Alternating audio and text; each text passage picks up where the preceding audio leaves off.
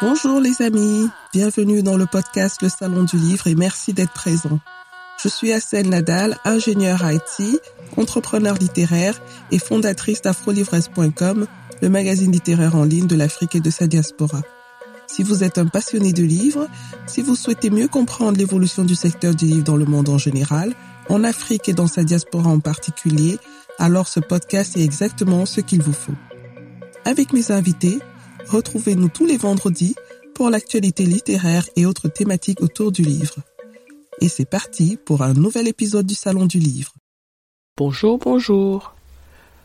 L'une des choses qui a certainement fait un grand défaut ces derniers mois dans le monde culturel, ce sont les rencontres physiques dans des espaces de partage comme les festivals littéraires.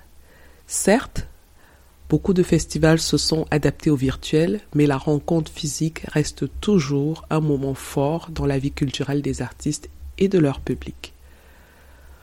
Ce sont des moments qui nourrissent les communautés, qui permettent la rencontre de différentes classes sociales, qui ne se seraient jamais croisées sinon. Ils donnent un accès plus démocratique à la culture.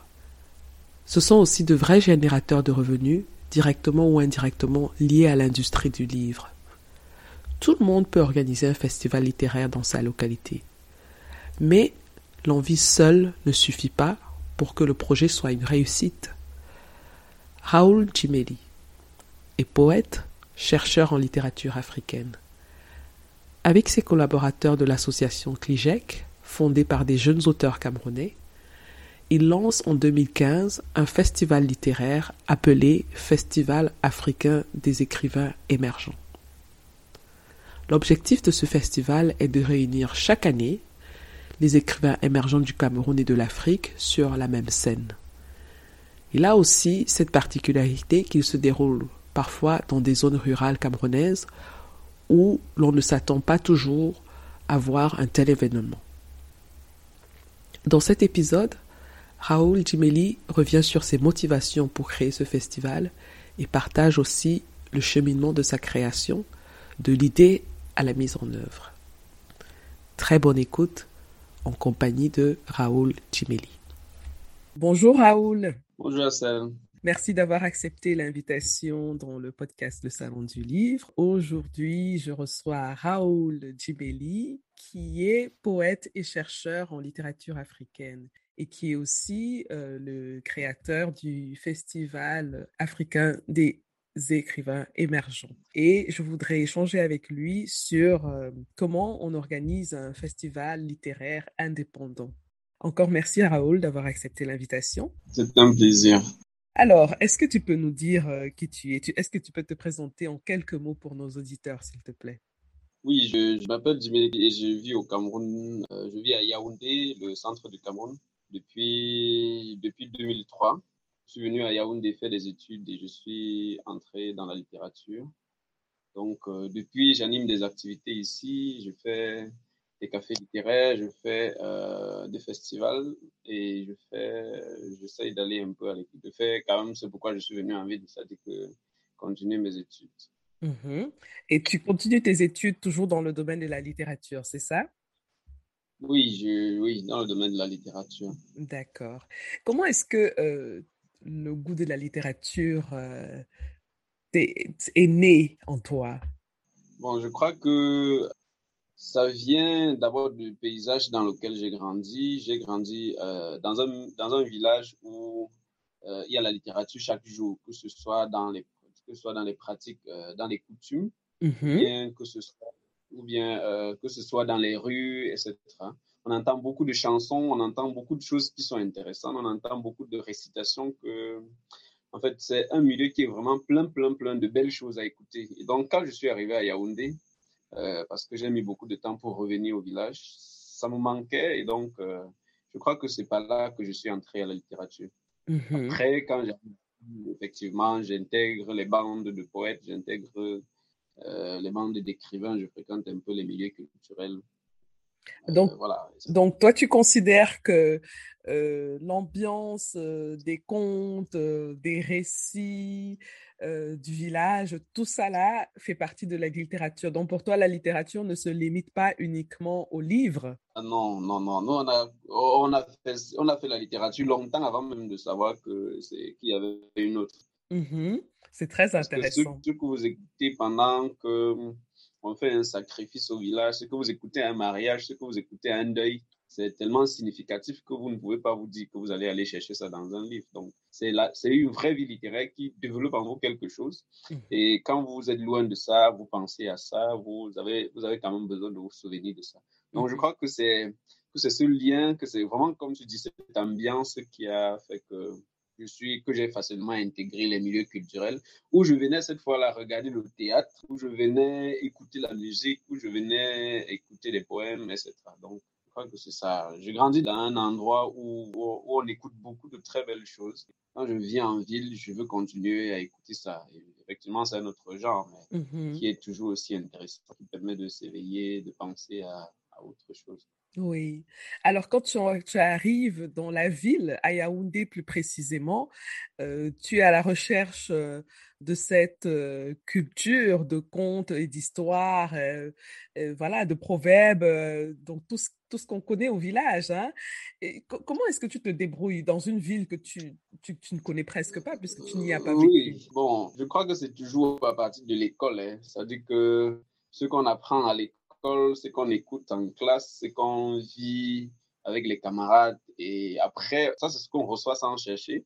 Après, quand on en veut plus, on va regarder dans les centres culturels. Je crois que c'est très facile. L'école, c'est vrai qu'aujourd'hui, je pense que y a un peu moins d'ambiance culturelle dans les écoles parce que j'ai l'impression que les gens ne sont plus aussi, euh, aussi éveillés ou bien que les gens ne sont plus aussi attentifs à ce qui se passe dans leur environnement. Mais je pense que quand j'arrive à Yaoundé, c'est la même. J'ai l'impression que c'est le prolongement de mon village. Quoi. Mais sauf que ça se fait sur un autre. C'est tout autre chose. C'est la musique de la rue. C'est les enfants qui courent, qui chantent des choses dans une langue que tu ne comprends pas, mais que tu t'imagines que ça doit être la même chose que tu as écouté quand tu étais chez toi. Donc, je crois qu'il y a le, euh, y a le quartier, il y a l'école. Après, euh, après quand tu, quand tu es amoureux de tout ça, tu veux aller découvrir autre chose et donc tu cherches des espaces culturels où euh, tu, vas, tu vas découvrir davantage. Mhm. Alors justement, dans la ville de Yaoundé où tu es, comment est la vie culturelle? Est-ce qu'il y a assez d'espaces culturels? Euh, Qu'est-ce qu'on qu'est-ce qu'on y fait? Euh, Raconte-nous un petit peu. Bon, je crois qu'au fil des années, ça essaye de bouger quand même. Mais quand je suis arrivé, je ne connaissais pas des endroits où on écoute beaucoup culturelle continue, à part peut-être les, les, les, espaces consulaires les ambassades des, des, pays étrangers qui sont animés par un personnel constant. Euh, il n'y avait pas beaucoup d'espaces où on écoutait, où on était ça. Mais ce qui est intéressant, c'est que quand euh, tu es dans les quartiers populaires, quand tu es dans les quartiers où, où les jeunes courent, quand tu es dans les écoles où les, où les jeunes courent, dans, où les jeunes chantent dans la cour, etc. Effectivement, euh, c'est un autre espace. Moi, je pense que c'est toujours des espaces culturels. Euh, on n'a pas absolument besoin que ce soit dans un gros building avec des gardiens à la porte. D'abord, ces espaces-là, très peu de gens, très peu de gens du commun fréquentent ça. Les gens vont là parce qu'ils viennent faire les études, parce qu'ils viennent chercher des livres spécifiques, etc.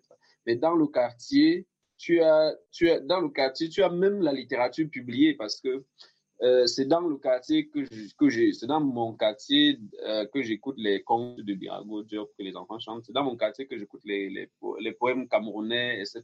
C'est dans le quartier, c'est dans les, c'est dans les petits milieux, dans les petits milieux et un peu dans les écoles que on est formé à tout ça. Après, mm-hmm. maintenant, tu t'en vas chercher parce tu t'en vas chercher un peu plus parce que parce que c'est intéressant. Mmh c'est très intéressant ce que tu dis, parce que justement, euh, le festival que tu as lancé, le Festival africain des écrivains émergents, en observant de l'extérieur et de très loin d'ailleurs, je, vois des images, je vois des vidéos. J'ai eu comme une impression que tu es très proche du terroir. Donc, c'est un festival qui se, qui se marie carrément à la population locale. Euh, donc, c'est assez euh, intéressant que tu révèles, que tu relèves cet euh, attachement à l'espace du quartier et on le voit aussi dans ton festival. Alors, j'aimerais parler un peu plus en détail de ce festival. Est-ce que tu peux nous dire déjà qu'est-ce que le Festival africain des écrivains émergents? Au début, quand on a imaginé ce festival, euh, en fait, je ne l'ai pas imaginé tout seul. On a, on, a une association qui s'appelle Okije qui existe depuis 2011. Mhm. Donc, quand on a imaginé, en fait, le festival est l'une des activités que organisons. Donc, quand on a imaginé l'idée de, quand on a imaginé ce festival, on pensait à faire une rencontre où les gens vont se rencontrer, pas nécessairement dans les espaces, dans les espaces classiques, où les gens vont intégrer les quartiers, où les gens vont intégrer les maisons, où les gens vont intégrer les cours des gens, où les gens vont intégrer les villages où parfois on n'a jamais, où parfois on n'a jamais vu un écrivain, etc. Pour, pour continuer, euh, pour, pour, pour, rassembler les gens, pour écouter ce qu'ils disent, pour écouter leurs poèmes, pour écouter leurs chants, pour, pour manger leur nourriture, etc. Donc c'était ça l'idée. Et aujourd'hui, euh, aujourd'hui, il y a quand même que on ne peut plus, on peut plus continuer à faire, à ramener tout dans la rue comme on avait imaginé au départ. Donc, parce qu'il y a d'autres gens qui viennent, euh, il y a d'autres activités comme des conférences, par exemple, qui doivent être organisées dans un espace plus organisé où on a quand même une, une logistique, etc.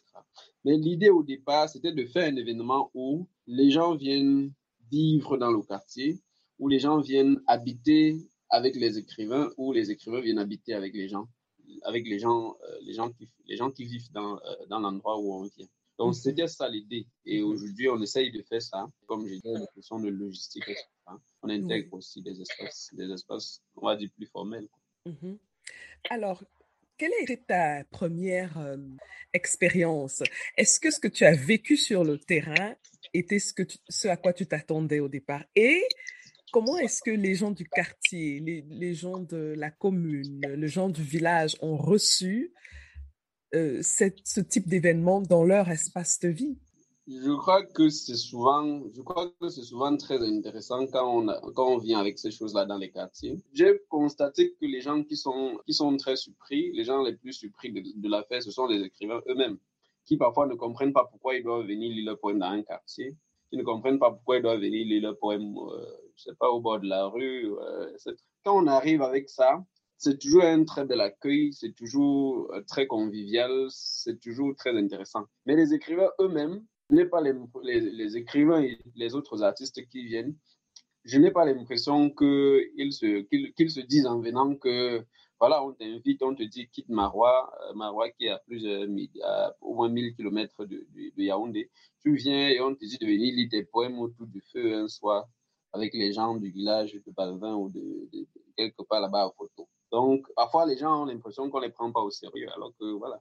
Donc, je crois que, mais, et c'est toujours très intéressant parce que quand on fait une activité comme celle-là, les gens quittent, les gens quittent des quartiers, ce sont les jeunes, ce sont les enfants, ce sont les parents, ils viennent assister à ça, donc c'est intéressant, donc ça les intéresse. Donc, euh, voilà, une maman qui va au champ, qui finit de faire, euh, qui finit de faire ses champs le soir, qui devait rentrer s'occuper un peu, euh, parler un peu en famille et aller dormir. Elle se souvient que on a dit dans le quartier qu'on va faire quelque chose là-bas, quelque part euh, au bord de la rue, on va allumer un feu et on va écouter les gens qui sont en train de parler. Donc, je pense que au fur et à mesure que le temps passe, les, les gens comprennent que c'est aussi intéressant de parler à un public qui ne connaît, on va dire, qui ne connaît presque rien de la littérature, qu'à un public qui est averti et qui attend de venir s'asseoir dans une salle climatisée pour, pour écouter la littérature. Donc, je crois que les mhm. écrivains sont les gens qui sont les, souvent les plus surpris, mhm. mais la population, les gens sont toujours très accueillants.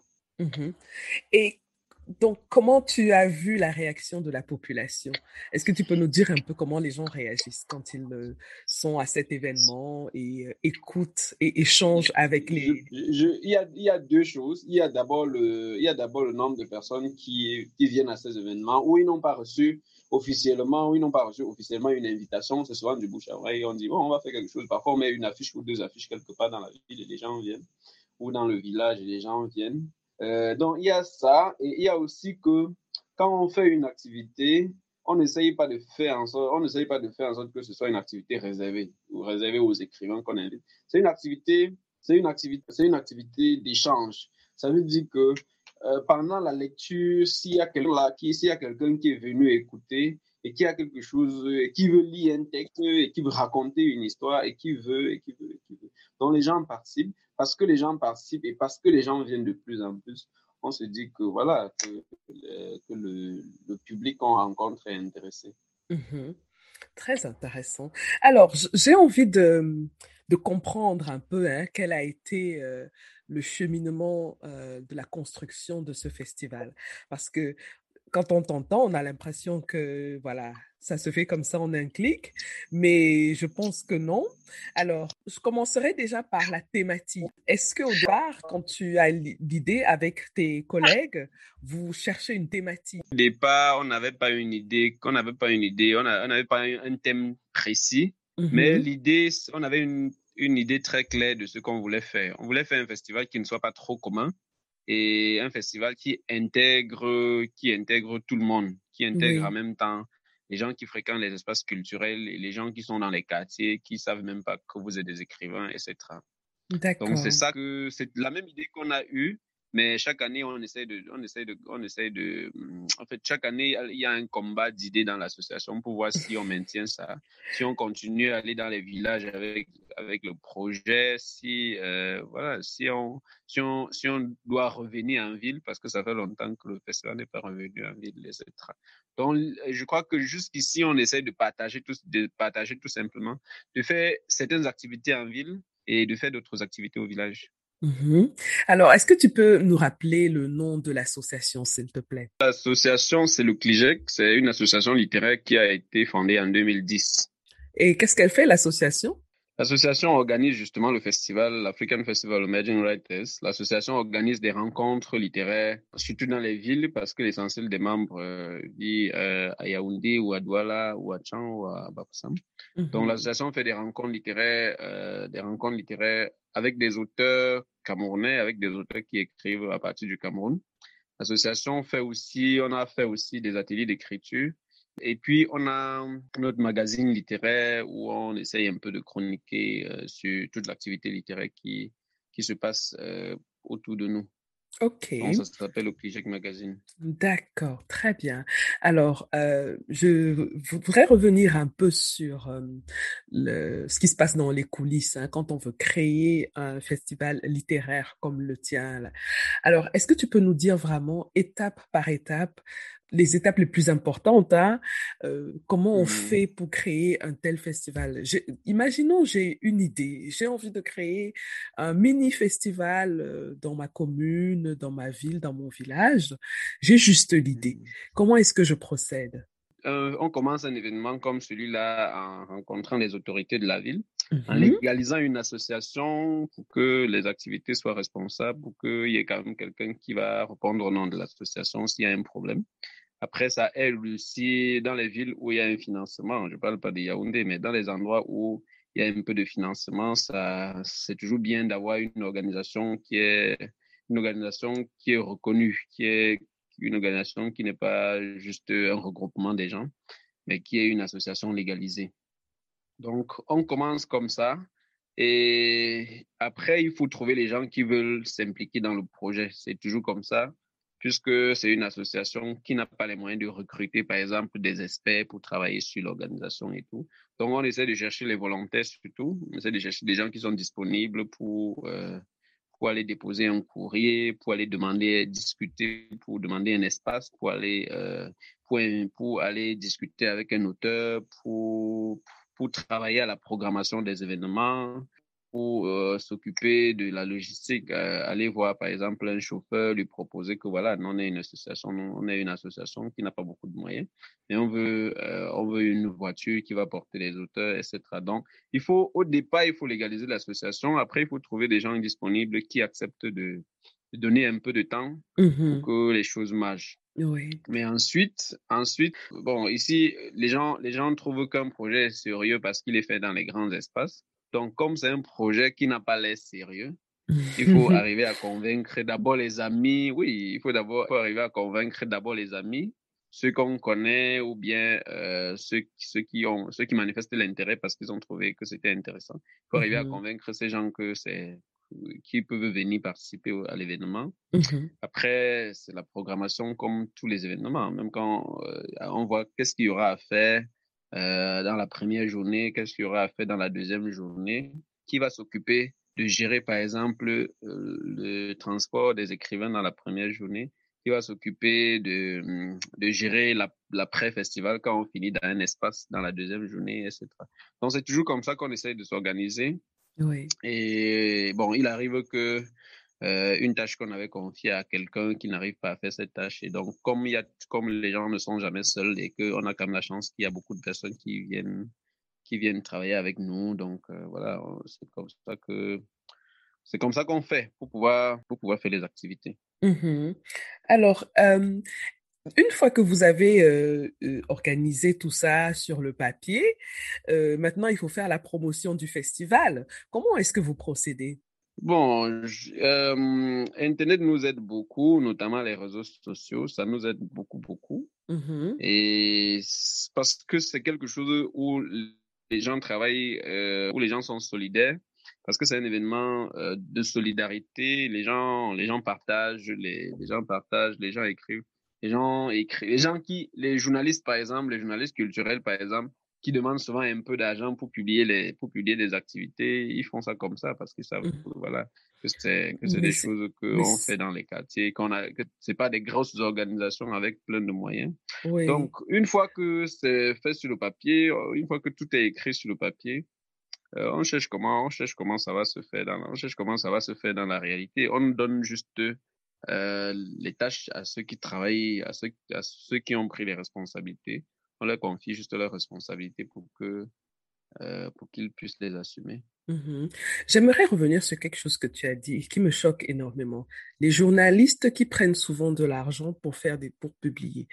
Qu'est-ce que ça veut dire concrètement? Ça veut dire que dans, euh, dans un espace comme le Cameroun, Mmh si vous faites un événement et que vous invitez la presse, Oui. euh, je ne trahis pas un secret, c'est très, c'est très connu. Si vous faites un événement et que vous invitez la presse, vous les payez, vous leur donnez de l'argent qu'ils appellent généralement l'argent.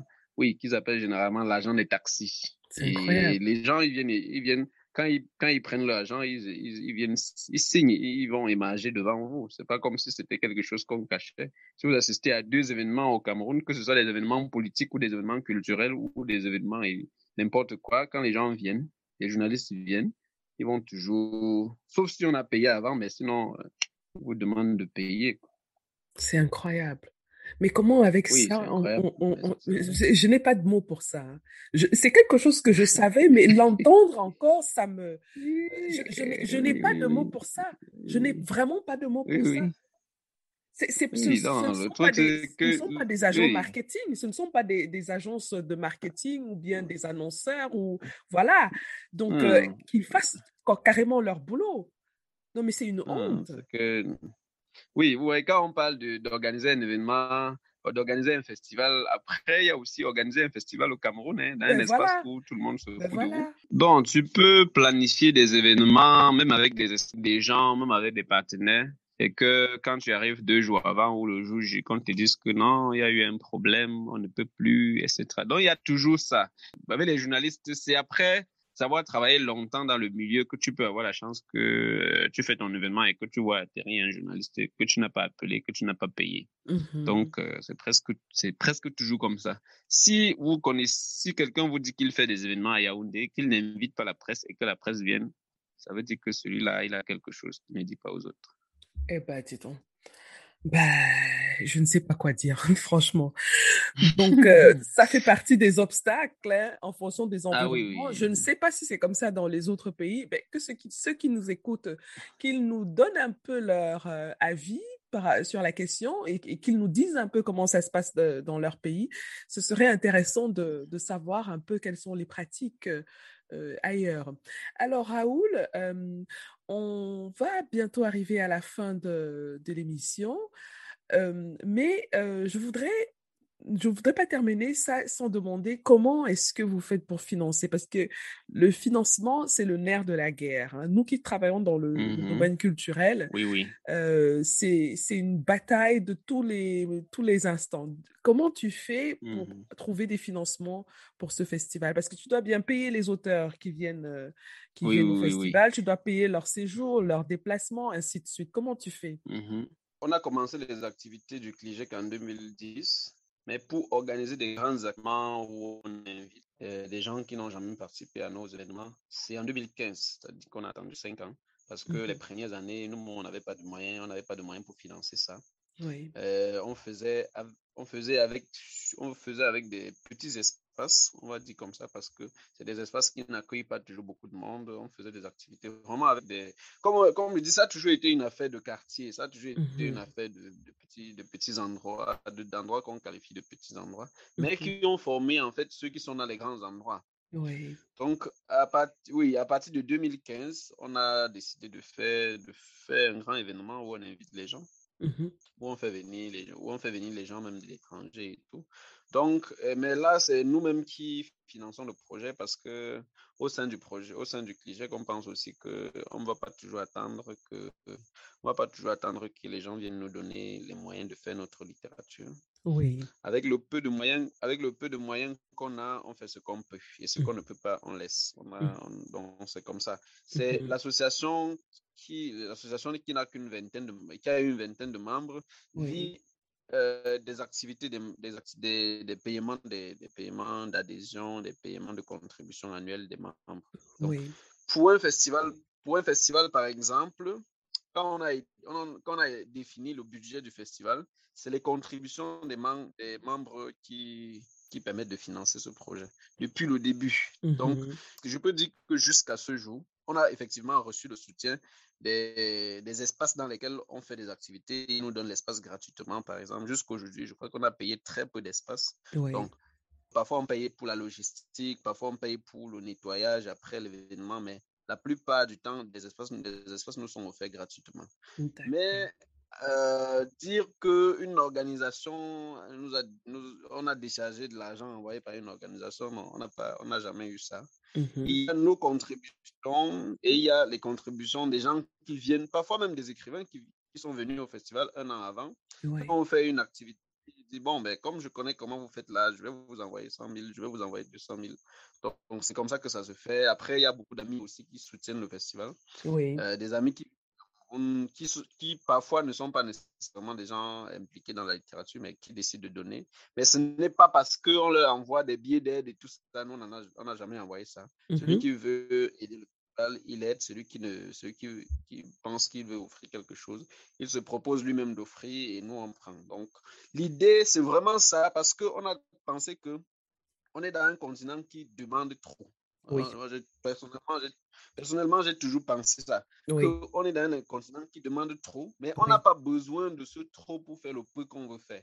Si chacun essaye de, si chacun essaye de faire avec, le petit, avec les petits moyens qu'on a, l'essentiel c'est d'être solidaire, l'essentiel c'est d'être vrai dans le, dans le peu de choses qu'on va faire. Donc si les gens donnent l'argent et qu'ils voient à quoi l'argent sert, effectivement, ils continuent de vous aider, effectivement, ils continuent de vous mhm. Mais ce n'est pas, vous aide pas parce que vous êtes venu là dire que voilà, on est à une semaine et qu'on n'a pas d'argent. On n'a jamais, on jamais fait ça. C'est pour ça que même du, oui, je vais le dire comme ça, même, les, même du gouvernement, même du gouvernement de la commune, n'importe quoi, on n'a jamais reçu aucun sou. On n'a jamais mhm. signé nulle part qu'on a reçu un chèque. Et on n'a jamais reçu aucun argent, aucun mhm. comme ça. Donc on se débrouille, on se débrouille pour que chacun soit fier de l'endroit où il va. C'est un festival que on dit que nous organisons parce que parce que c'est nous qui organisons. Parce que c'est nous qui organisons. oui. Nous, et puis, ça fait que ça fait aussi que personne ne nous impose, personne ne nous impose. Tout à fait. Tout à fait. Vous restez indépendant. Mhm. Voilà, donc euh, vraiment, c'est ça. toutes les activités du festival sont financées jusqu'à ce jour par nous-mêmes et pas les gens qui décident eux-mêmes de contribuer. Il arrive qu'une personne contribue. Oui, il y a des gens qui ont contribué deux ans. Il y a des gens qui ont contribué euh, cette année et qui vont, qui vont peut-être pas contribuer l'année prochaine, mais qui vont contribuer l'année prochaine. Donc, c'est comme ça que ça se fait. On, on essaye d'être le plus indépendant possible. Et quand on fait nos budgets, on fait toujours nos budgets en fonction de ce que nous-mêmes, on va donner. Après, s'il y a quelqu'un qui donne quelque chose, on met ça un plus, quoi. Voilà, oui. Qui, on met ça pour les activités qui auront lieu tout le long de l'année pour un événement qu'on va organiser, etc. etc. Donc, c'est comme ça qu'on essaye de financer et d'être fier de ce qu'on fait. Donc, après, si les gens veulent parler, même, oui, c'est pour ça qu'on dit même qu'on ne paye pas la presse. Si vous voulez parler de ça, vous parlez. Si vous voulez pas, ne parlez pas. ah, mais ça, c'est super. Moi, je vous encourage dans cette direction parce qu'il est, il est hors de question qu'on cautionne ce genre de, de, de, de, de désordre. Quoi. Franchement, moi, ça, c'est quelque chose qui me qui me met en colère. Parce qu'on on mmh. sait comment les, les, les, les acteurs hein, du milieu culturel euh, se battent au mmh quotidien pour, euh, pour, euh, pour faire que leur œuvre, leur travail soit connu par le grand public. Si, il faut en plus qu'ils mmh payent un journaliste alors que c'est son travail. Ça n'a pas de sens. Je peux comprendre qu'on puisse payer euh, une, une, une, annonce publicitaire dans un journal, ça c'est autre chose. Mais, mais payer un mmh journaliste pour qu'il écrive, euh, je ne sais pas moi, pour qu'il vienne assister à un événement, au contraire, le journaliste devait être à la, à la, à la quête de ce type d'information. Mmh Donc, en tout cas, moi, je, je, je hein, avec toute ton équipe. Hein, et mmh, je vais quand même profiter de ma plateforme et de, et ceux qui nous écoutent pour lancer un appel, même si vous ne demandez pas de dons, moi je lance un appel, je dis, mmh écoutez, il y a des gens qui font un très beau travail sur le terrain. Euh, donc, ne nous plaignons plus que voilà, les autres viennent envahir nos espaces culturels. Il y a des gens qui sont sur le terrain, qui font un beau travail, un, excellent travail. Il faut les soutenir. Donc, euh, Raoul, si on veut contribuer à vos événements, comment est-ce qu'on procède? Comment on vous contacte?